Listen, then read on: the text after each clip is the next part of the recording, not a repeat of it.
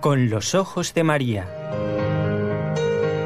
El mundo, la actualidad, las preguntas más profundas sobre Dios y la vida humana en todas sus facetas necesitan ser mirados con los ojos serenos de la Virgen, la Madre de todos los hombres. Con los ojos de María, un programa de NSE Producciones para Radio Católica Mundial conducido por Nelly Álvarez. Encantada estoy de encontrarme nuevamente con tantas personas que nos siguen desde distintos lugares en el mundo. En el cielo solo sabremos desde qué lugares nos escuchan todos. Algunos los conocemos. Y les damos las gracias por estar allí y acompañarnos, porque el bien es mutuo. Todo lo que aprendemos aquí también a la conductora del programa le hace mucho bien, y lo digo con toda sinceridad. Y también a nuestros compañeros de trabajo que están en la parte técnica. En Radio Católica Mundial, allí en Birmingham, en Alabama, del otro lado del océano, porque aquí estamos en Barcelona, está Jorge Graña, a quien le decimos muchas gracias y que le deseamos un buen y santo fin de semana. Y desde la ciudad de Barcelona, aquí, ¿eh? desde donde hacemos el programa, está Raúl García en el control con el equipo NSE, que es el que produce este programa.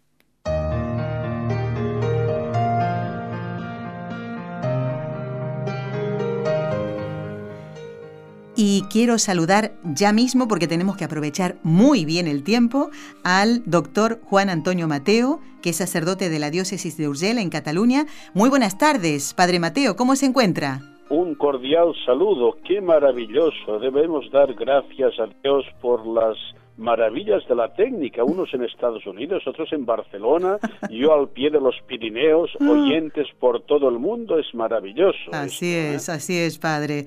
Bueno, ¿se ve la nieve desde el lugar donde está usted? Y bueno. tanto, y tanto que se ve la nieve, se ve y se siente, porque hace fresquito, sí, sí. Ay, bueno, muy bien, bueno, vamos a presentarlo como corresponde al padre Juan Antonio Mateo, él es canónigo de la Santa Iglesia Catedral, eh, doctor en Sagrada Teología por la Pontificia Universidad Gregoriana, párroco de la parroquia Santa María de Valdeflor en la ciudad de Trem y delegado diocesano para el ecumenismo y el diálogo interreligioso, además de miembro, ¿eh? miembro de la Sociedad Mariológica Española también. Bueno, y también a partir de ahora de la Pontificia Academia Mariológica de Roma, ¿eh? también Ay, sí. en esta academia. Estupendo, padre. Bueno, bueno, ya hablaremos entonces de qué compete. En ¿eh? otro, momento. Muy bien.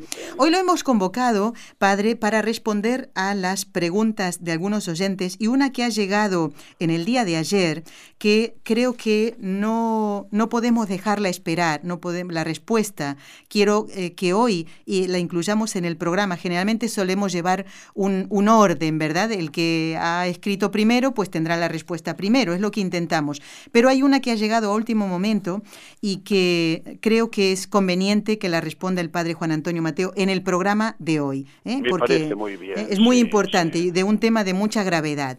Vamos entonces, si le parece, padre, a responder la consulta en este programa de Con los Ojos de María de Vicky de Pereira Rizaralda en Colombia. Ella escuchó un programa que hicimos en el mes de enero y comenta que un sacerdote de la diócesis le había explicado que cuando un niño está en peligro inminente de muerte, los padres eh, viven en un lugar muy apartado, no hay tiempo de ir a la parroquia a bautizarlo por el tema de las distancias y que cualquier persona católica puede tomar un poco de agua del grifo, eh, de la llave, como se dice allí, y proceder en el nombre del Padre, del Hijo y del Espíritu Santo a bautizar a, ese pequeño, ¿no? Y según le entendí, dice, y no estoy errada, dice Vicky, cualquier persona católica lo puede hacer, pero solo si hay inminente riesgo de su muerte y no hay tiempo de llevarlo a la parroquia a bautizarlo. Ella pide que usted aclare este tema y si hay algo más que, clarifique en ella todo este concepto, pues muchísimo mejor y nos vamos a beneficiar todos, eh, Padre Mateo. Sí, voy a explicarlo. Ella está bien informada, pero hay que hacer algunos matices. Bien. Vamos a ver si, si los oyentes eh, pues toman en sus manos el Código de Derecho Canónico que presenta la legislación de la Iglesia, verán que al final se dice que la suprema ley de la Iglesia es la salvación de las almas todas las leyes se supeditan a este principio fundamental.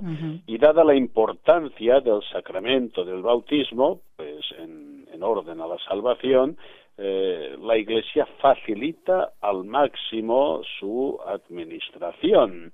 Entonces, eh, efectivamente, eh, toda persona, todo miembro de la Iglesia Católica, sobre todo los padres, padrinos, a veces personal sanitario, médicos, eh, sabían muy bien cómo administrar el bautismo en peligro de muerte. Hablamos de un peligro de muerte razonable. En otras épocas, pues que había mucha mortalidad infantil, todavía era pues más acuciante este problema. Pero puede el caso que efectivamente hay un peligro de muerte inminente y no hay tiempo de llamar al párroco o a un sacerdote. Entonces los mismos padres, padrinos, personal sanitario toman un poquito de agua, sea de una botella, sea del grifo, esto es indiferente, y se vierte el agua sobre la cabeza del niño o incluso a veces del feto, si es un caso muy prematuro, ¿no? Y se, se vierte tres veces diciendo, yo te bautizo en el nombre del Padre, se echa un poquito del agua, y del Hijo otro poquito de agua y del Espíritu Santo otro poquito de agua. Esto es eh, el requisito fundamental para la validez del bautismo. Tres efusiones y diciendo la fórmula trinitaria. Yo te bautizo en el nombre del Padre y del Hijo y del Espíritu Santo. Si se duda eh, de que la criatura toda, eh, está viva o no, se pone una condición. Si estás vivo, yo te bautizo en el nombre del Padre, del Hijo y del ah. Espíritu Santo, porque los sacramentos siempre son sacramentos de vivos. Es decir, si, una, si un niño consta que está muerto y consta de manera fehaciente, ya no hay que hacer absolutamente nada, encomendarlo a la misericordia de Dios y se acabó. Y también haría una matización que quizás sorprenderá a los oyentes, pero que forma parte de la doctrina y de la tradición de la Iglesia, que este bautismo en caso de necesidad puede administrarlo incluso alguien que no forma parte de la Iglesia Católica. Entendido. ¿Eh? Es decir, porque entonces la Iglesia hace como una delegación extraordinaria con tal que esta persona quiera hacer lo que quiere hacer la Iglesia, es decir, que no se oponga a esta voluntad salvífica. Es decir, si por ejemplo en un quirófano, en un caso hay un médico, un enfermero que no es católico, pero que es consciente de esto, puede administrar válidamente el bautismo como una delegación instrumental de la Iglesia. Es algo muy sorprendente, pero esto consta eh, de manera fehaciente en la tradición de la Iglesia. En estos casos, una vez se ha realizado el bautismo, ya no puede repetirse, porque el bautismo se administra una única vez en la vida. ¿Eh? Si a un niño sobrevive, si a un niño se pone bien, luego se va a la parroquia y se hacen los ritos supletorios, la unción con el Santo Crisma y se inscribe aquel bautizo. ¿eh? Perfecto. Eh, es importante saberlo porque podemos cooperar pues de una manera muy muy activa en la en el designio salvífico de Dios administrando este bautismo. Estupendo, muy bien. Pasamos a la segunda consulta. En este caso es de Rosa y dice, ¿qué quiere decir Jesús cuando eh, eh, se habla de el Hijo del Hombre? Porque dice que ya que toman al pie de la letra eh, otras confesiones religiosas, dice ella, eh, cuando nuestro Señor habla del fin del mundo, que ni el Hijo del Hombre lo sabe. ¿Qué significan estas palabras, Padre Mateo? Mire, el título Hijo del Hombre es un título cristológico que aparece muy a menudo en los evangelios. Eh, su referencia bíblica la tenemos en el libro de Daniel, donde se habla de que el vidente ve como un hijo del hombre para designar un personaje trascendente, un personaje con características de poder divino. Bien, ¿por qué utiliza Cristo, aplicado a sí mismo, eh, eh, la denominación hijo del hombre? Porque es una revelación velada del misterio de su divinidad. Es decir, Jesús el Hijo de Dios, el Hijo eterno de Dios, eh, tiene una doble, una doble filiación, una filiación divina eterna, es la segunda persona de la Santísima Trinidad, es el Verbo encarnado, pero como hombre también tiene una filiación humana. Entonces Jesús eh, tiene que revelar progresivamente el misterio de su divinidad. No puede hacerlo de una manera explícita. ¿Eh? evidentemente, si Jesucristo, cuando inició su predicación, era consciente perfectamente de su condición divina, si él hubiera aparecido por las calles de Palestina diciendo yo soy el Hijo eterno de Dios, lo hubieran lapidado inmediatamente. ¿eh? entonces el Señor revela progresivamente eh, el misterio de su divinidad hasta que lo revela de una manera muy abierta cuando pues presionado por la por la interpelación del sumo sacerdote eh, en el proceso que le conducirá a la muerte eh, le dicen bueno si eres el hijo del altísimo dilo de una vez por todas y dice pues sí tú lo dices yo soy ¿eh? y, y allí confiesa abiertamente su divinidad pero el Señor la va revelando progresivamente con sus milagros, con sus parábolas, con expresiones pues a veces ya muy claras antes de que Abraham existiera yo ya existía, ¿no? Y el Hijo del Hombre es una, una manera de ir revelando este misterio. ¿eh? es decir, por una parte su condición humana, pero también por otra parte su condición divina. Y entonces cuando dice no lo sabe ni el Hijo del Hombre, sino el Padre, mm, quiere decir que como hombre no lo sabe, pero evidentemente como Dios sí que lo sabe, como Hijo de Dios. Por tanto, es un, un tema de teología bíblica muy estudiado, el tema del Hijo del Hombre. Es un título cristológico, muy importante para ir revelando el misterio de Jesús. Simplemente esto. perfecto.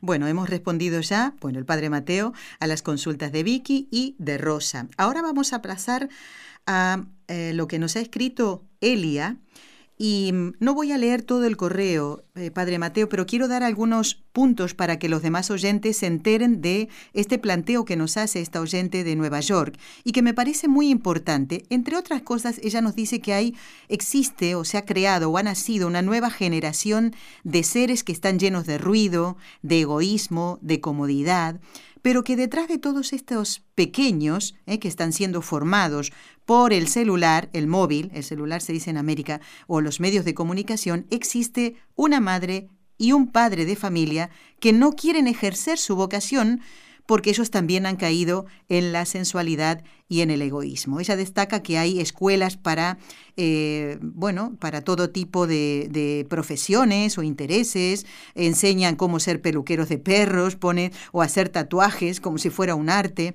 o inclusive, desgraciadamente, en las hay universidades donde se enseña cómo matar a un niño en el vientre de su madre.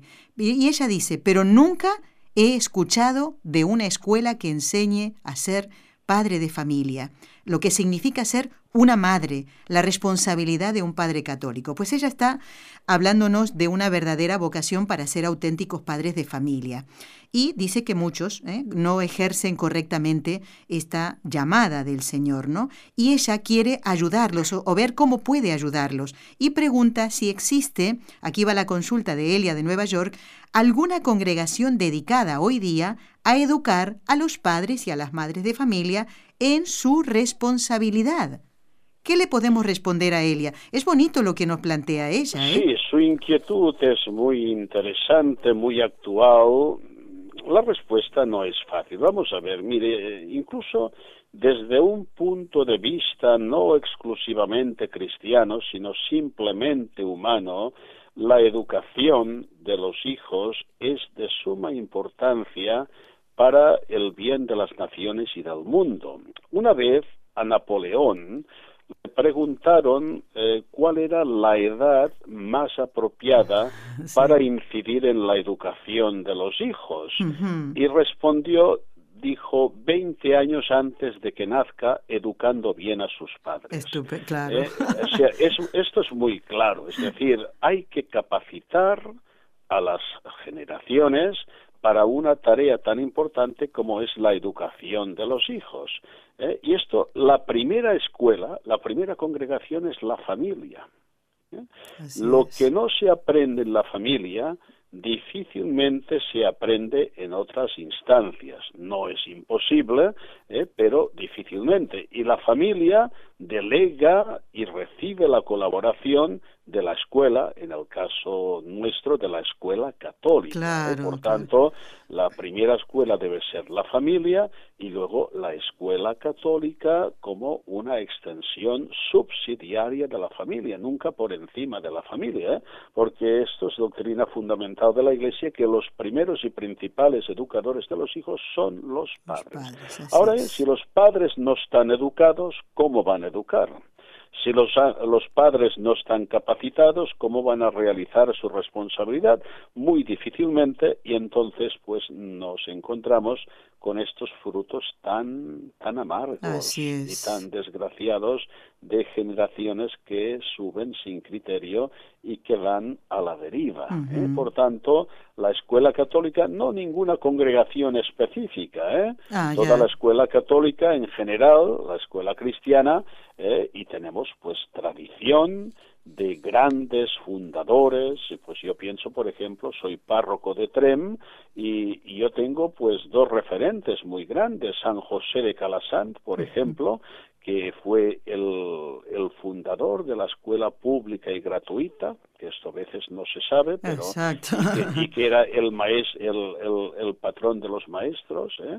y, y, luego San José Mañanet, también hijo de Trem, pues que, que vio como un carisma que le infundía el Señor la atención a la familia, precisamente, la colaboración con la familia, ¿no?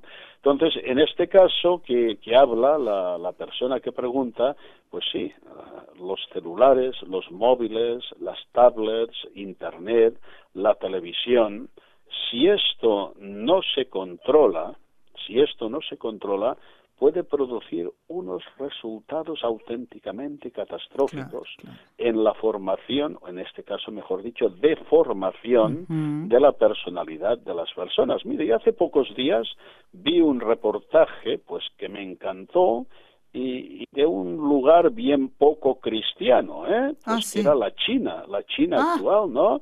Pues en la China actual se ha dado una normativa que la ejercen ya a rajatabla, en las escuelas, sobre todo en la escuela secundaria, estas edades que ya utilizan más estos medios de comunicación, pues vi una fila enorme de chicos y chicas de 14 a 16 años y uno por uno eh, los profesores controlaban si llevaban encima el móvil en la escuela. Y si lo encontraban, lo echaban en un cubo de agua y lo destruían.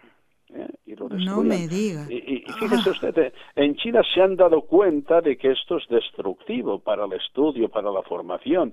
Yo estoy horrorizado viendo a jóvenes y no tan jóvenes con una adicción al móvil realmente enfermiza, patológica, que les incapacita para estudiar, que les incapacita para tener relaciones normales con las personas. Eh, y esto hay que poner remedio. En Francia acaba de aparecer una directiva prohibiendo absolutamente los móviles en las escuelas. Eh, claro, cuando esto se produce ya se ha hecho mucho daño, eh, pero los principales responsables son y deben ser los, padres. ¿Eh? Y entonces, por lo que hemos que hacer, parroquias, escuela católica, buenas instituciones, ayudar a los padres a que conozcan y asuman sus responsabilidades. ¿Eh? Porque hay mucho en juego en toda esta problemática. Claro.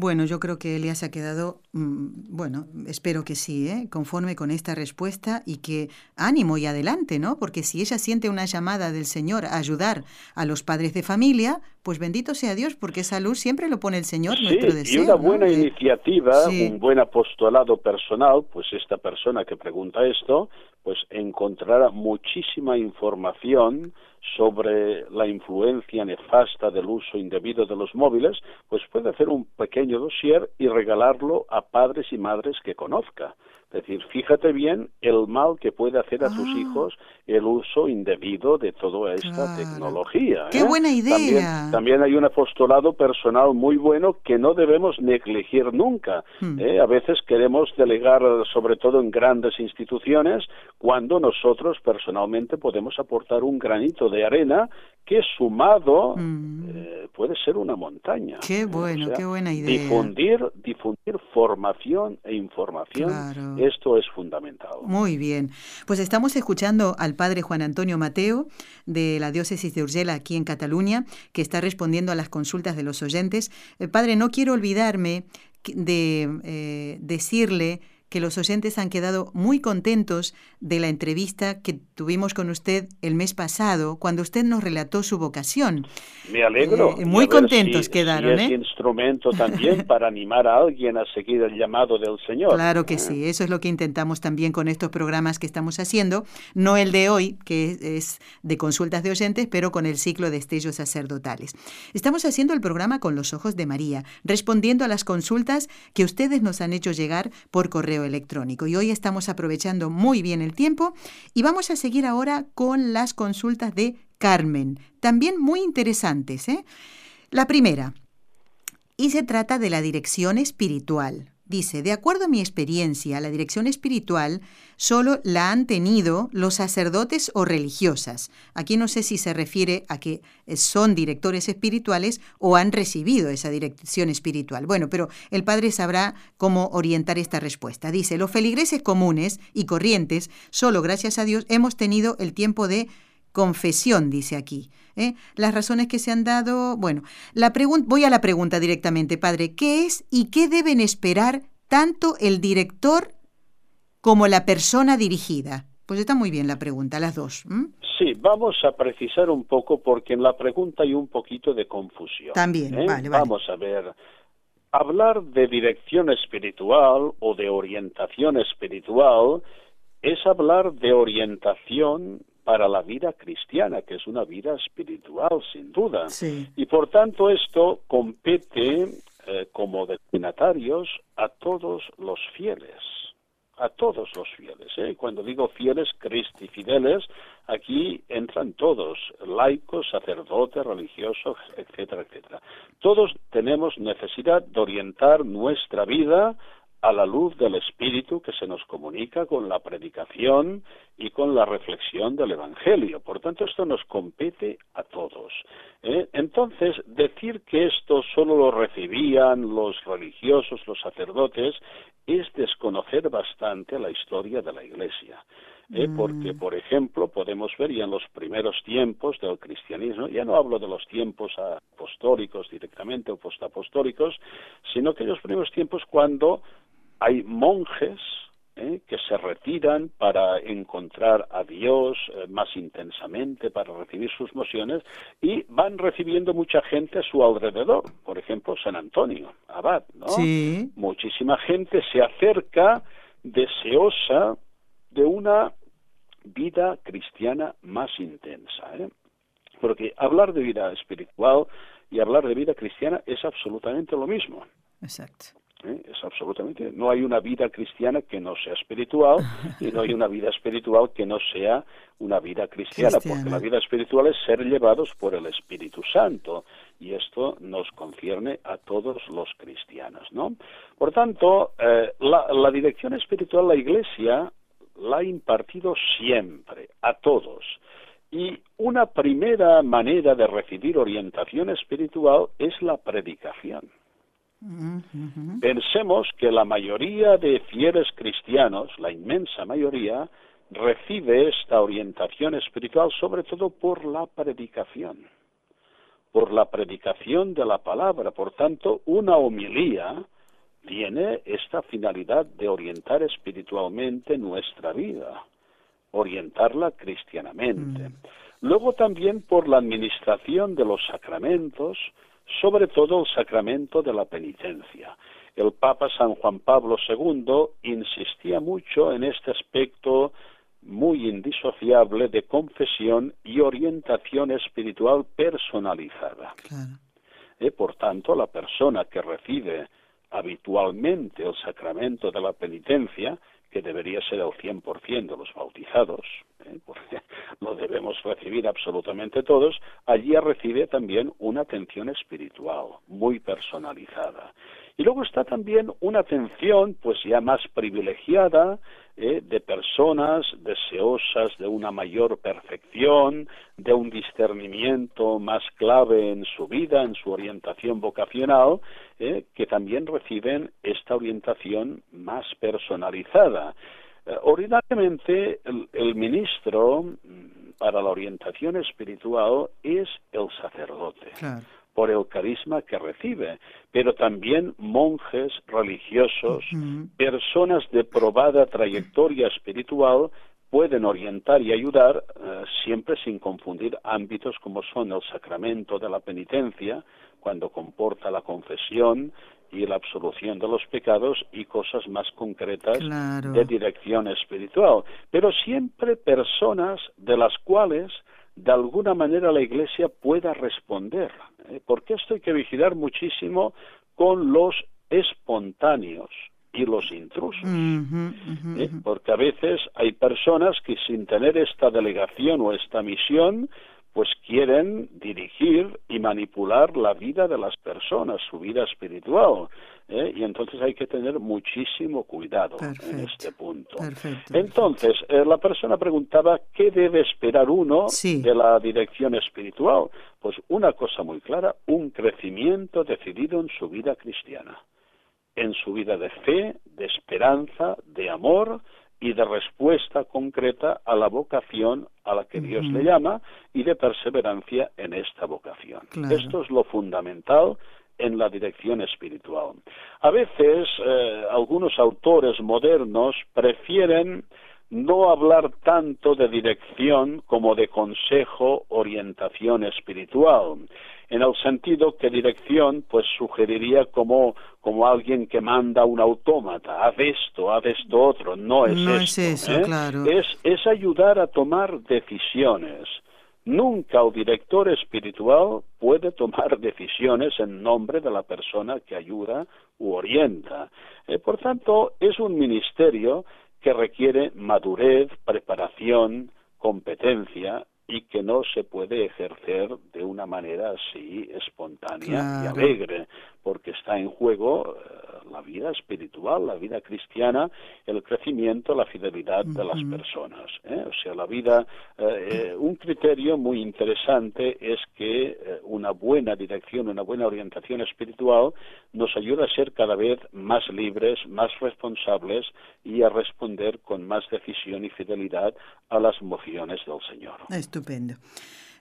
Padre, como usted no se puede quedar más que 30 minutos, yo le voy a pedir a Carmen, la oyente que mandó la otra consulta, que tenga un poquito de paciencia, que yo le prometo que voy a guardar esa consulta para el mes que viene. Y le pido esto a Carmen y sé que al escuchar la consulta que llegó a último momento, lo que decía yo antes, va a entender ella por qué. ¿Por qué le hago esta, eh, este pedido eh, de que su segunda consulta quede para el mes que viene, cuando usted, si Dios quiere, vuelva a estar con nosotros, Padre? Me mm, parece muy correcto. Bueno, ¿por qué? Porque la cuestión que nos presenta un oyente, un hombre que está casado, él vive en Estados Unidos, si no me equivoco, no voy a dar su nombre, pero es muy importante que él preste atención a lo que usted le va a responder, porque nos comenta que tiene ya cinco hijos, ¿eh? llevan, bueno, entiendo que una vida espiritual, están asistiendo con su esposa a un estudio bíblico, van los niños también, bueno, dice, batallando un poco con los pequeños, ¿no? Pero nos comenta que están esperando su sexto hijo. Y dice, estoy muy feliz, gracias a Dios por tantas bendiciones que nos da y yo sin merecerlas y nos pide un consejo. Y aquí viene esto, a prestar atención porque esto vale para todos ¿eh? los que estamos casados y los que no están casados para aconsejar bien. Porque nos dice este oyente que su esposa quiere operarse cuando nazca ese sexto bebé. Entiendo que ligarse las trompas o algo así, ¿no? Eso es una operación quirúrgica. Y yo le digo que no, dice, él lo tiene claro, ¿eh? Porque eso va en contra de nuestra Iglesia Católica y de Jesucristo, dice. Estoy leyendo tal cual, ¿eh? Pero ella le argumenta que se ponga en su lugar. ¿eh? Y eh, él le ha dicho que lo va a pensar y por eso eh, pide este consejo, que le digamos algo a ella y yo ampliaría más. Por eso le agradezco al oyente que, que sea tan transparente y nos cuente esto, porque esto puede ayudar a muchas otras personas a vivir realmente la vocación al matrimonio.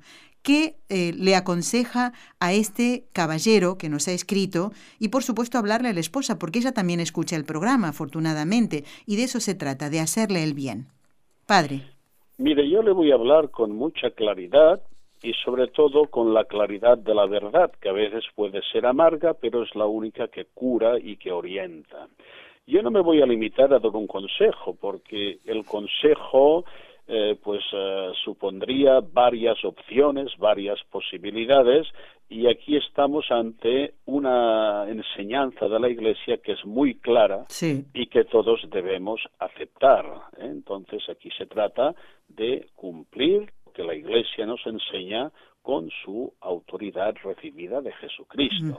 Y la Iglesia en este sentido es muy clara. Es decir, a veces en los matrimonios, en el ejercicio de la maternidad y paternidad responsables, hay motivos muy serios para espaciar el nacimiento de los hijos. Esto es evidente. ¿eh?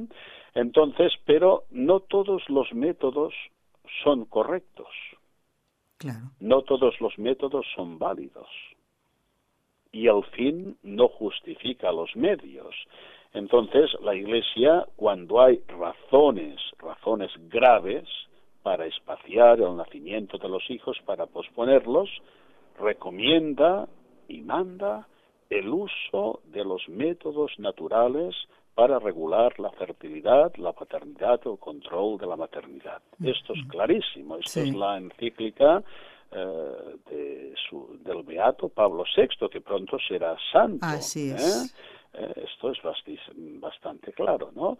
Entonces, eh, el método que propone es un método artificial, intrusivo, agresivo, irreversible y, por tanto, incompatible con la moralidad católica. Eh, por tanto, si estos esposos, a la luz de un discernimiento que hacen con su confesor, con su sacerdote, con su orientador espiritual, ven que realmente hay que posponer el nacimiento de los hijos o incluso pues de momento no recibir más este don por razones muy graves, pues deben utilizar los métodos que recomienda la Iglesia, que es el control de la paternidad y maternidad responsables desde un punto de vista natural. Natural, sí. Métodos que hoy están muy probados, hay en muchísimas diócesis, eh, centros católicos que asesoran muy bien y que son muy efectivos. Exacto. Eh, por tanto, esto no es una decisión que se puede tomar alegremente, eh, sino que es una decisión muy seria. Exactamente. muy grave. ¿eh? Yo no puedo dar más indicaciones y más por un medio tan impersonal como es un programa de radio. Sí, sí, pero el tema es que, primero, esto descartado. Claro. descartado y hablar con su párroco, con su asesor espiritual y recibir la orientación que deben recibir. Muy bien. ¿Eh? Yo creo que es bastante claro. Ya lo creo, padre. Le pedimos ahora su bendición y le deseamos una Santa Pascua. Y, ya sé que tiene mucho trabajo, por eso no se puede quedar hoy más, Padre. No, no es posible. Yo les mando esta bendición para que el Señor les ayude sobre todo al equipo, los oyentes, a todos, a vivir intensamente estos días de la pasión, muerte y resurrección del Señor y a configurar nuestra vida con estos santos misterios por la fuerza del Espíritu Santo. Amén. Y que les bendiga Dios Todopoderoso, Padre, Hijo y Espíritu Santo. Amén. Gracias, Padre Juan Antonio Mateo. Hasta, si Dios lo permite, el mes que viene, un próximo encuentro. Un cordial saludo y esperemos que ya no haga tanto frío ni estemos rodeados de nieve, de nieve. porque la verdad mm, llevamos casi cinco meses de crudo invierno. Wow. ¿eh? y, se hace se siente ¿eh? se hace difícil gracias padre gracias por todo ¿eh? como siempre adiós. adiós.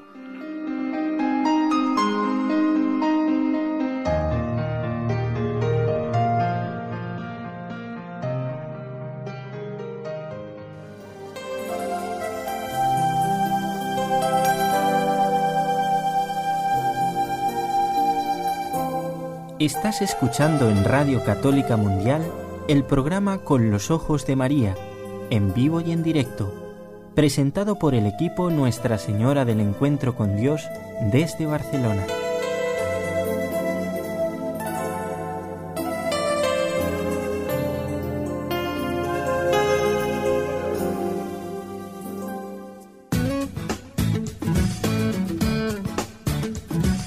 Si deseas participar en vivo en el programa Con los Ojos de María en Radio Católica Mundial, marca el siguiente número de teléfono 1866-398-6377 si llamas desde Estados Unidos o Puerto Rico. Si llamas desde otros países, marca el código internacional y luego el número 1205-271-2976. Bueno,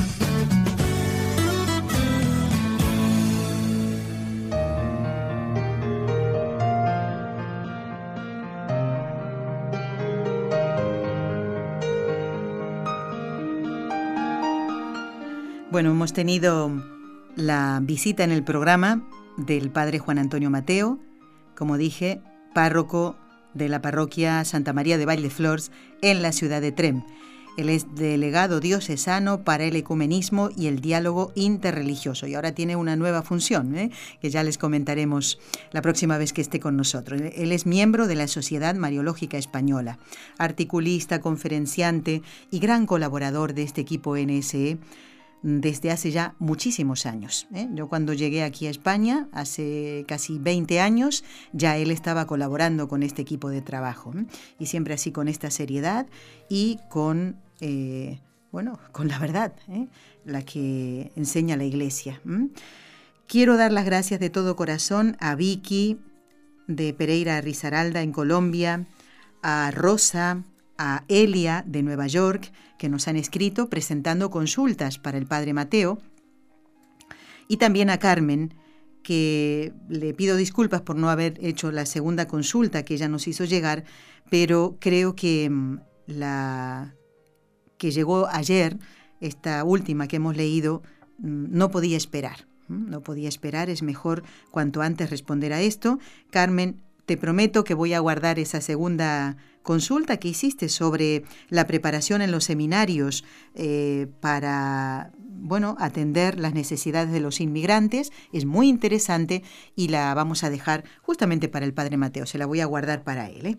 Bueno, hoy la Iglesia celebra a un santo. ¡Ay, Dios mío! Si tuviera la gracia de poder entrevistar a Santo Toribio de Mogrovejo, santo que se celebra en el día de hoy, este día 23 de marzo, pues me encantaría y creo que no alcanzarían los 55 minutos del programa porque fue un incansable apóstol de su diócesis, de la arquidiócesis de Lima, en Perú. Mm, no paró hasta visitar inclusive esos lugares que quedaban muy alejados de las, poblaciones, ¿no? de los, del lugar donde él residía. Y mm, bueno, eh, aunque su figura destaca muchísimo por ser arzobispo de Lima, en Perú, no podemos olvidar que nació en Valladolid, que yo me enteré estudiando un poquito para preparar el programa de hoy, digo, caramba, no recordaba dónde había nacido Santo Toribio de Mogrovejo. Pero como decimos muchas veces, un santo nace en un lugar, va a predicar o a morir inclusive, ¿eh? como mártir en un lugar determinado, pero así haya ejercido su ministerio en 40 lugares, es un tesoro de la Iglesia. Y aunque su cuerpo esté enterrado, el de cualquier santo digo, ¿eh? en un lugar determinado, no podemos apropiarnos de eso, sino que debemos dar a conocer las virtudes de ese santo para que sea más conocido, más amado y más imitado. De eso se trata. Y además tener en cuenta que si viene a la familia un, bebé, ¿por qué no ponerle el nombre de un santo? Y enseñarle ya de pequeñito al niño, decir, mira, tu santo patrono nació en tal lugar, pero fue a trabajar a tal. Imagínense, qué bonito es que alguien de Colombia que nos escucha, ¿eh?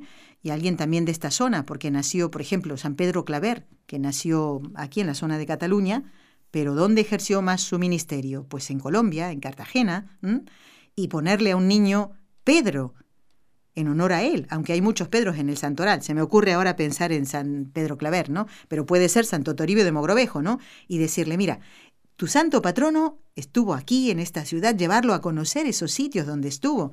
Y entonces de esa manera el niño va creciendo con el deseo de imitar a su santo patrono.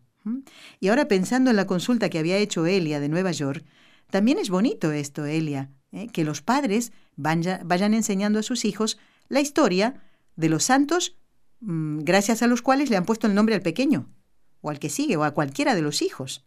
Esto también es muy bonito y son cosas que ya parece como que esto es del tiempo, no sé, prehistórico. ¿Por qué? ¿Por qué no volver a eso?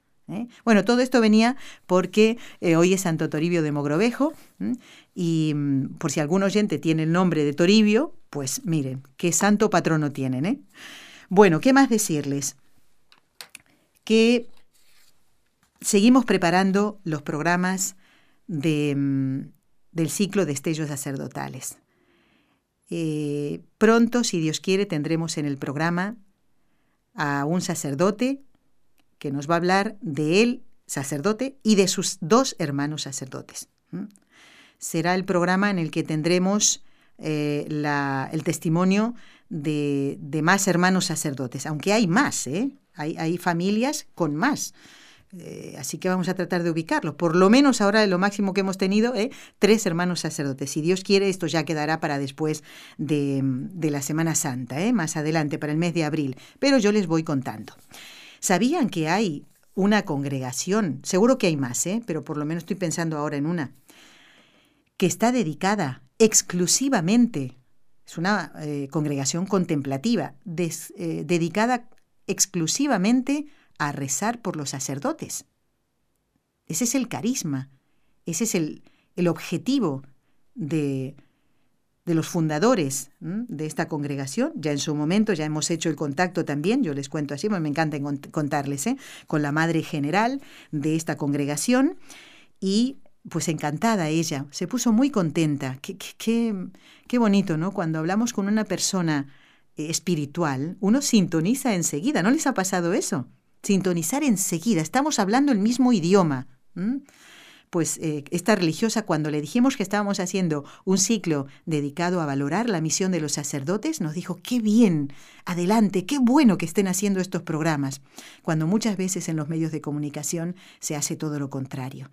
¿eh? Pues esto también nos anima a nosotros, ¿eh? porque a veces uno dice, ay Dios mío, persiguiendo a esta persona durante meses, qué correos, qué llamadas telefónicas. Y no hay caso, no se puede porque está muy ocupado por cualquier otra razón. ¿eh? Bueno, pero ahí estamos en la lucha y me gusta compartir con todos ustedes esto. Y también vamos a aprovechar ahora, antes de rezar, quiero leer algunos correos y también comentarles que eh, cuáles son los invitados que vamos a tener en estos días. Pero antes Mm, decirles que me he quedado realmente conmocionada porque hace más o menos unas, a ver, eh, unas cuatro horas y algo, eh, pues mm, en Francia, en, en, la ciudad de, de, Trèves, esto queda en el sureste de, Francia, un terrorista del Estado Islámico pues entró en un supermercado mmm, gritando sus, sus consignas, ¿eh? y mató a dos personas. Hay por lo menos hasta ahora tres heridos y mm, relativamente cerca de allí, en Carcassonne, hubo otro atentado, otra, otro ataque a unos policías que estaban haciendo deporte, estaban entrenándose y pasó alguien con un coche, pues les disparó. De esto no tengo noticias, pero realmente me he quedado... Eh, Sé que pasan muchas cosas en el mundo, sé que no, en todos los programas comentamos todo, porque a veces no podemos, no siempre podemos hacer todas las entrevistas que, queramos, pero cuando pasan estas cosas, pues me sale, ¿no? Eh, eh, de comentarlo con ustedes. Así que vamos a encomendar a los, a los muertos y también para que los heridos puedan ponerse bien pronto. Vamos ahora a rezar, ¿qué les parece? Después les comento entonces los invitados que van a estar en el programa y voy a leer algunos correos. Vamos a encomendar a todos los sacerdotes. ¿Y a quién se lo vamos a pedir? Sino a María, nuestra Madre, la Madre del sumo y eterno sacerdote Jesús. Vamos a pedirle a ella que por el poder que le concedió el Padre, la sabiduría que le concedió el Hijo y el amor que le concedió el Espíritu Santo, libre a todos los sacerdotes de caer en pecado. Y cuando te hablen mal de un sacerdote, dile que rece las tres Ave Marías por ellos. O que lo haga contigo, invítalo, invita a esa persona. Decirle, no critiques a los sacerdotes, acompáñame a rezar ahora tres Ave Marías, como lo he aprendido Con los Ojos de María. ¿eh? Dile así.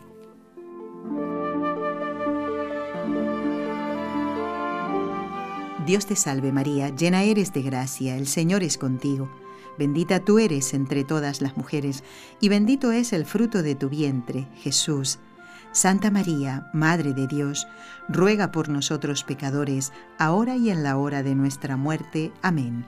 Dios te salve María, llena eres de gracia, el Señor es contigo, bendita tú eres entre todas las mujeres, y bendito es el fruto de tu vientre, Jesús.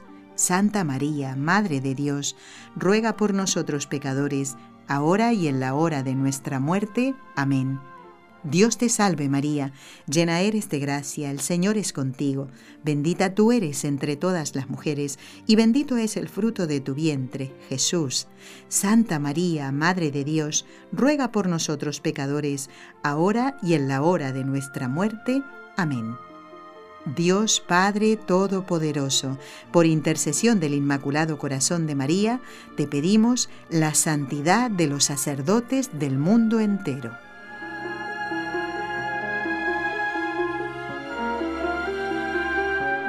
Nos ha escrito Jaime desde Houston, en Texas, y nos dice, en el programa eh, con los ojos de María del viernes 16. Eh, la señora Nelly dio a entender que todavía es factible aspirar a un sitio en el grupo de la peregrinación al santuario de la Virgen de Fátima. Bueno, quiere información. Pues yo ya pasé los datos a, quien te tiene que informar, Jaime, si no me equivoco, sí. Y si no lo tendré ahora, lo dejaré aparte para mm, verificar si lo he hecho. Muy bien. Eh, ojalá, ojalá Jaime puedas venir ¿eh? a la peregrinación, ¿eh? ya se está organizando, tiene más, bueno, a decidirse los que están ahí indecisos, ¿eh? porque cuanto antes hay que hacerlo, aunque falte todavía, pero nosotros aquí tenemos que organizar muchas cosas, ¿eh? así que a decidirse. Bueno, ¿qué más? Nos dice felicitaciones porque en el programa de hoy el señor obispo castrense nos dio a conocer pasajes asombrosos de la vida del santo cura brochero. Así es, fue un programa que a mí realmente me encantó, Jaime, igual que a ti, y aprendí muchas cosas, ¿eh? y fíjate, un santo de mi país. Bueno, ¿qué más? Nos ha escrito el hermano Luis Enrique Soler, que es secretario de la Orden Seglar Dominicana y nos saluda, eh, nos, dice, nos agradece, nos felicita por la labor apostólica de una importancia, dice, decisiva en esta época en que vivimos. Tiene toda la razón, hermano, ya que existe una lucha crucial y abrazo partido, dice, en los medios de comunicación eh, de los adversarios de la Iglesia. ¿no? Bueno, nos eh, comentaba acerca de un vídeo que, mm, bueno, dice que el, fue un mito, el martirio de los cristianos. Fíjate las cosas que se llegan a decir. ¿eh? Y lo tremendo, hermano Luis, ¿sabe cuál es? ¿Sabe qué es? Que hay mucha gente católica que se cree esto. En vez de ir a consultar a personas doctas y preparadas de la iglesia que les sabrán responder. Y además hay documentos de todo esto. Hay las actas de los martirios no las escribieron los familiares de los mártires. ¿eh? Bueno, gracias hermano. ¿eh? Uno se queda pensando en la, cantidad de, de, de barrabasadas eh, de disparates que aparecen en los medios de comunicación y nos lo tragamos todo. No creo lo que me dice la iglesia, pero me creo todo lo que aparece en Internet. Y para eso hay que estar bien formado, ¿eh? para no caer en estas cosas. Gracias, hermano Luis. Guadalupe nos dice mil bendiciones a usted y todo el equipo. Los escucho cada vez que sale al aire. O sea que ahora está escuchando Guadalupe. Tengo, eh, dice, así suerte eh, en mi jornada de trabajo. Bueno, dice, ¿puede darme la novena de San José? ¿La novena de San José? Nosotros no habíamos ofrecido novena de San José, ¿o sí? No, que yo sepa, no. Bueno, dice, quiero ser devota de él. Pues ya lo eres, Guadalupe, porque estás dando el primer paso. Me hizo un milagro y dice, muy bien, pues felicitaciones, Guadalupe. Yo creo que en cualquier devocionario católico vas a encontrar una novena a San José, que aunque haya pasado ya la solemnidad de San José, no significa que uno no pueda hacer esta novena en cualquier época del año. Así que, Guadalupe, te animamos a ser devota de San José, a toda la información que tú encuentres sobre él, pues a sacar fotocopias y distribuirla en tu entre tus familiares, tus compañeros de trabajo. Es una manera de demostrar que eres devota de San José. ¿Y cómo lo demuestras? Pues queriendo que otros, otras personas, también lo sean. Así que yo te animo a eso. ¿eh? Muy bien, ¿qué más? Valeria Rosa ya pone intenciones para la misa del último día del mes, pues estupendo, felicitaciones. ¿Y qué más? Mm Ay, aquí nos escribe, esperen que voy tachando, de verdad que si no tacho después leo todo de nuevo. Nos dice Carla que ella está esperando un niño, lleva 11 semanas de embarazo y dice, aún siento que mi cuerpo no se acostumbra al embarazo.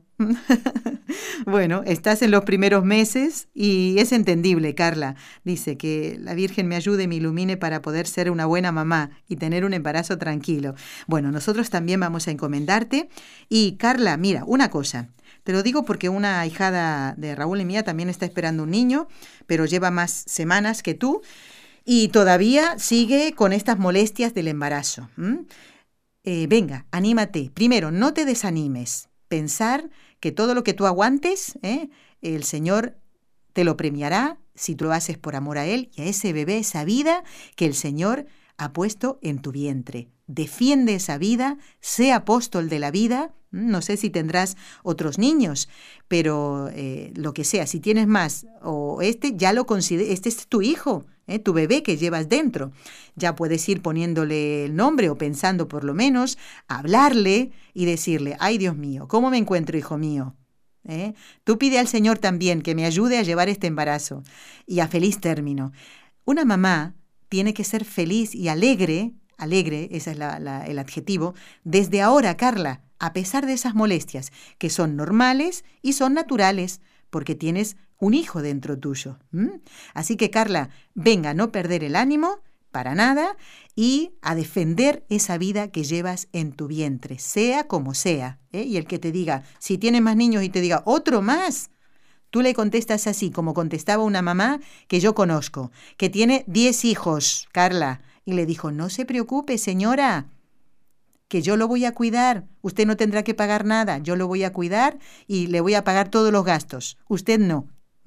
Y puede parecer así un poco irónico, pero es que hay mamás que se cansan de todas estas cosas, que es, ¿eh? es como la sociedad te habla ahora de todo esto así, ¿no? Otro más. ¿Y a usted qué le interesa, señora? Quédese en sus cosas, vaya a hacer sus compras. A mí déjeme, ¿eh? Porque yo voy a cuidar a este bebé. Como tú seguro lo vas a cuidar, Carla. ¿eh? Te encomendamos con muchísimo cariño. Bueno, y ahora leo uno de Adriana. Un correo de Adriana dice, gracias por las respuestas a las preguntas que le he enviado. Gracias por el programa sobre San José. Fíjate, este lo tiene que escuchar mm, Guadalupe, ¿eh? el programa de San José. Agradezco mucho que pongan en oraciones a un sacerdote que ha cumplido justo el día de San José 26 años de ordenado. Qué bueno, es el padre Rafael. Eh, bueno, ya ya me voy, que Raúl me está, me está empujando con la música. Eh, oiga, espere. Bueno, ¿qué más? Eh, ¿Qué haría, dice yo, si no existiesen los podcasts? Muy bien. Bueno, y gracias por el programa de San Charbel. Lo he disfrutado mucho. Me alegro mucho, Adriana. Qué alegría esto, ¿eh? Bueno, ¿qué más? Y saluda a la hermana Carmen Frauca. Ya está, he leído bastantes. Me quedan otros. Bueno, el día lunes que viene, no se lo pierdan, porque por primera vez el padre Jorge López Teulón, aunque ya empecemos la Semana Santa, él nos va a relatar su vocación. Él ha estado hablando de los mártires y de otros temas, pero no se lo pierdan. Y el miércoles el doctor Manuel Ocampo seguirá hablando de la buena formación de un futuro sacerdote. No se lo pierdan. Y después el miércoles o el lunes también les cuento quiénes van a estar el Viernes Santo y el lunes de Pascua. Gracias Jorge Graña, gracias Raúl García. Hasta el lunes que viene si Dios quiere y a no faltar a la misa del domingo. Dios los bendiga.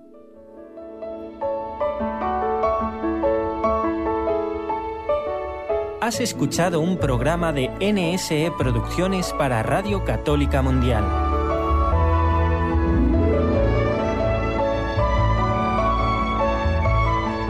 ¿Quieres conocernos? Escríbenos al correo electrónico con los ojos de María nsradio.com. Envíanos tus sugerencias o comentarios con los ojos de María arroba nsradio.com.